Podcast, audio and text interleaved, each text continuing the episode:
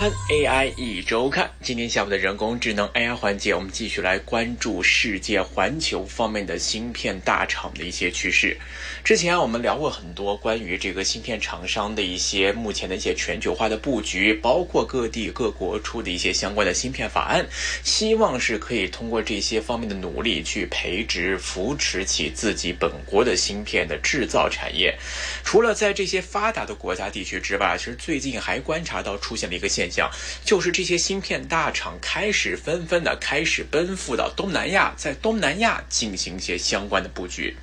在很多的因素叠加之下，我们看全球半导体产业呢正在面临着一个新的波动，而在这次波动的焦点呢就放到了东南亚地区。东南亚的半导体产业啊，它虽然说目前来说整体处于一个产业链的低端，但是呢，它在全球芯片的产业链的分工当中，却是发挥着非常重要的一个作用。我们看全球呢，估计有百分之十五到二十的被动元件呢，其实就是在东南亚制造的。而东南亚呢，也是科技公司重要的一个测试跟封装的中心，那么占到全球半导体封测市场的百分之二十七左右。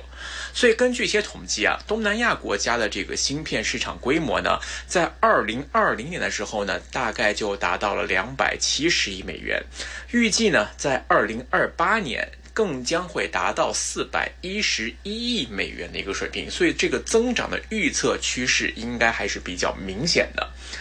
再来呢，我们来看呢，这个追溯到产业被动的一个背后推手当中。除了有一些人口红利跟成本的一些关键因素之外呢，在目前啊国际地缘冲突啊，包括中美的贸易摩擦等等的因素之下呢，保障供应链安全已经是成为了各国的一个共识，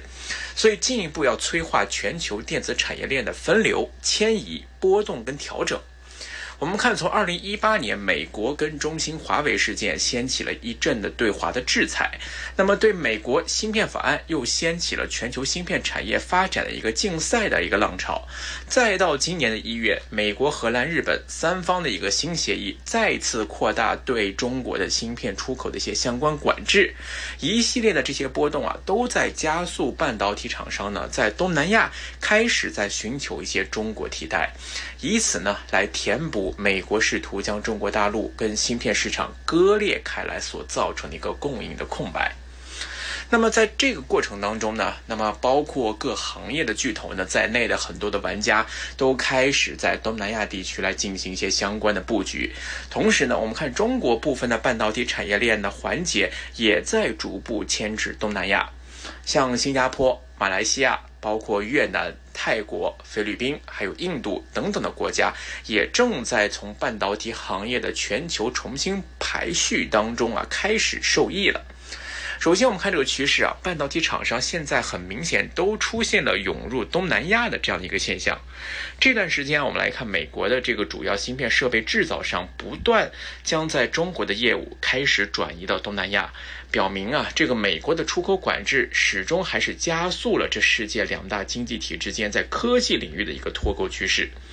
那在应用材料、范林集团还有科磊公司共同掌握着大概有百分之三十五的这个全球半导体设备市场。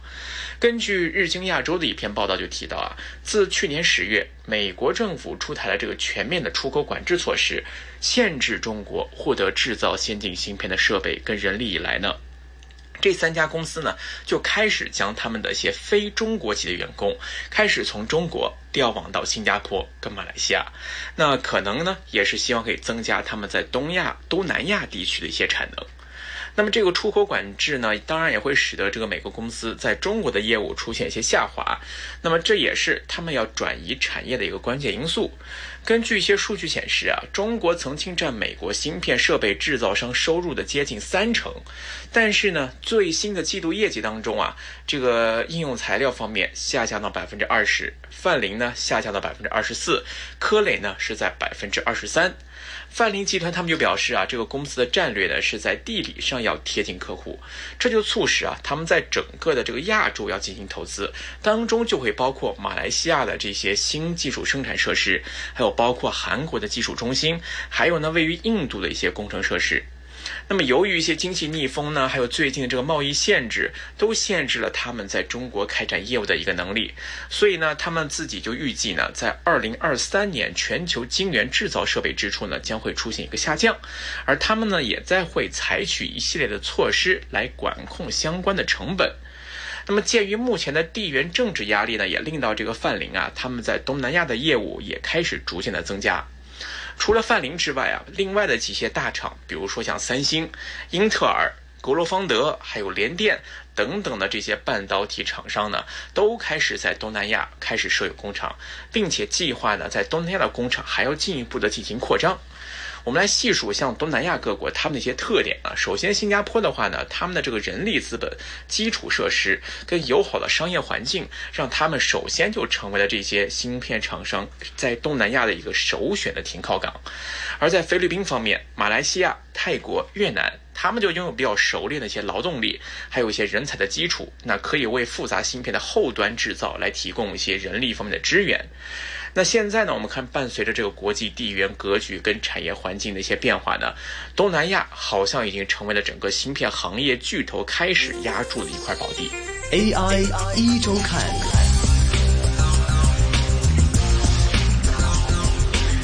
那之前呢，我们看在新加坡方面，它其实在过去的半导体产业的一个过程当中，也是经历过一段。一段起伏的，曾经有起步，有兴盛，有示威，有复苏，有这样的一个发展历程，所以他们在本身的半导体行业是有着一定的积累的。二零二零年呢，我们看新加坡的半导体产业产值呢，它的比重。已经提升到了百分之四十六点三，在短短几年的时间里面，新加坡半导体行业它实现了一个非常显著的增长，而在之后的发展历程当中呢，行业厂商也将目光重点锁定在了新加坡身上。呃，根据一些调查统计，新加坡现在呢是美光全球的总部，三个内存晶圆厂以及一个组装和测试设测试设施的一些所在地。同时呢，新加坡也是英飞凌亚太总部所在地，负责管理研发、供应链、营销跟销售。那 ST、安华高、联发科还有分销巨头安富利，还有这个富昌等等呢，他们在新加坡也设有工厂跟分销网络。另外呢，我们看在晶圆的制造环节，那新加坡它有革新、有联电、有 SSMC 等等这些企业都在新加坡有在开设业务。设备环节，那有 ASM、KLA 等等的这些大型的生产基地，爱德万、泰瑞达、TEL、范林、应用材料这些设备厂呢，他们在新加坡也有比较大的区域总部。封测环节有日月光、Amoco、长电科技。他们这些封测大厂呢，也在新加坡设有工厂，所以看它的产业布局，其实行业上下游来说也是相对还是比较全面，哎，也都是国际的一些大厂在这边都有进行布局。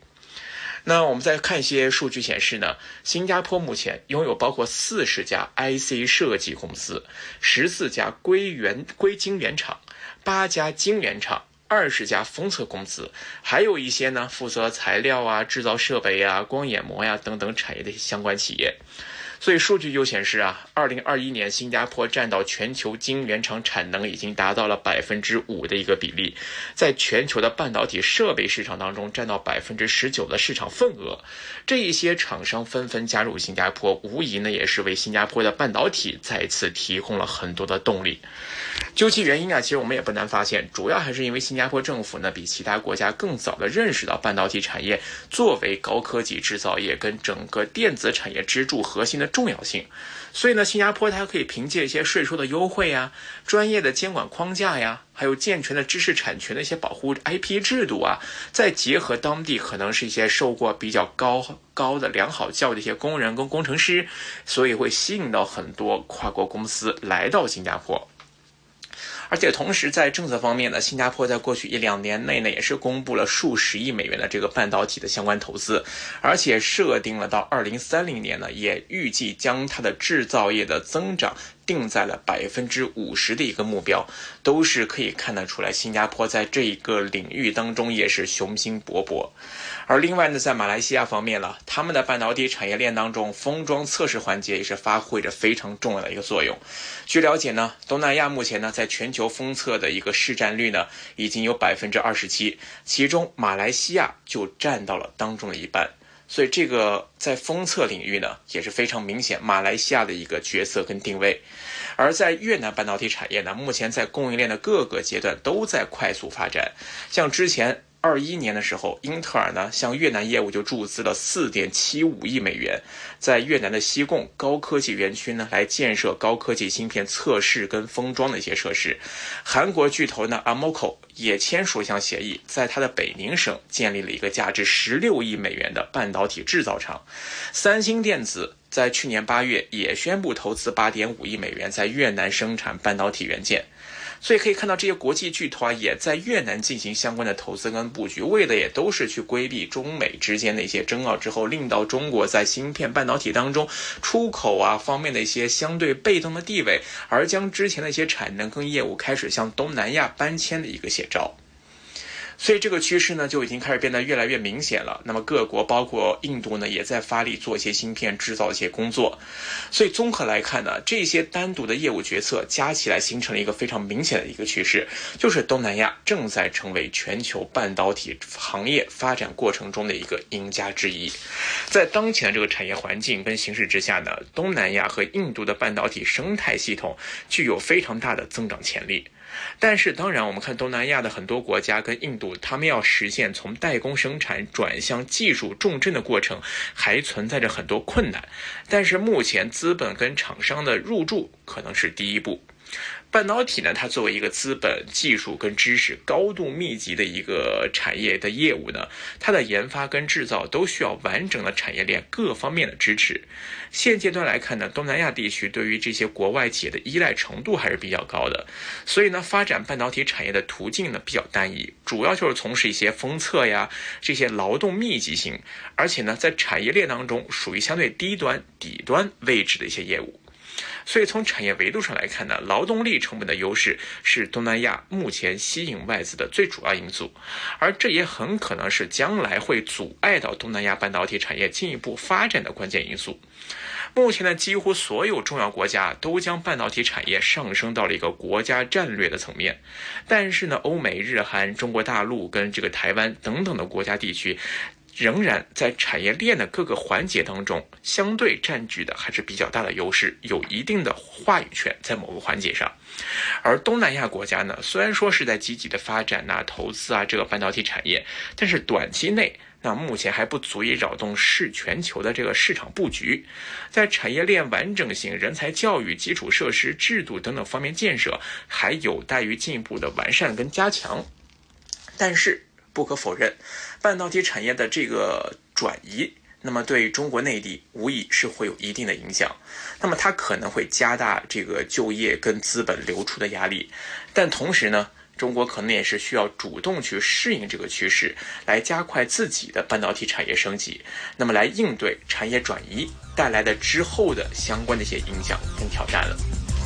好的，今天关于这个半导体产业开始向东南亚这个迁移的这样的一个话题呢，就先跟各位分享到这里了。那么希望可以给各位对于行业的趋势会有个更全面的一个掌握跟了解。节目时间先到这边，感谢各位的收听，我们下期节目时间再会。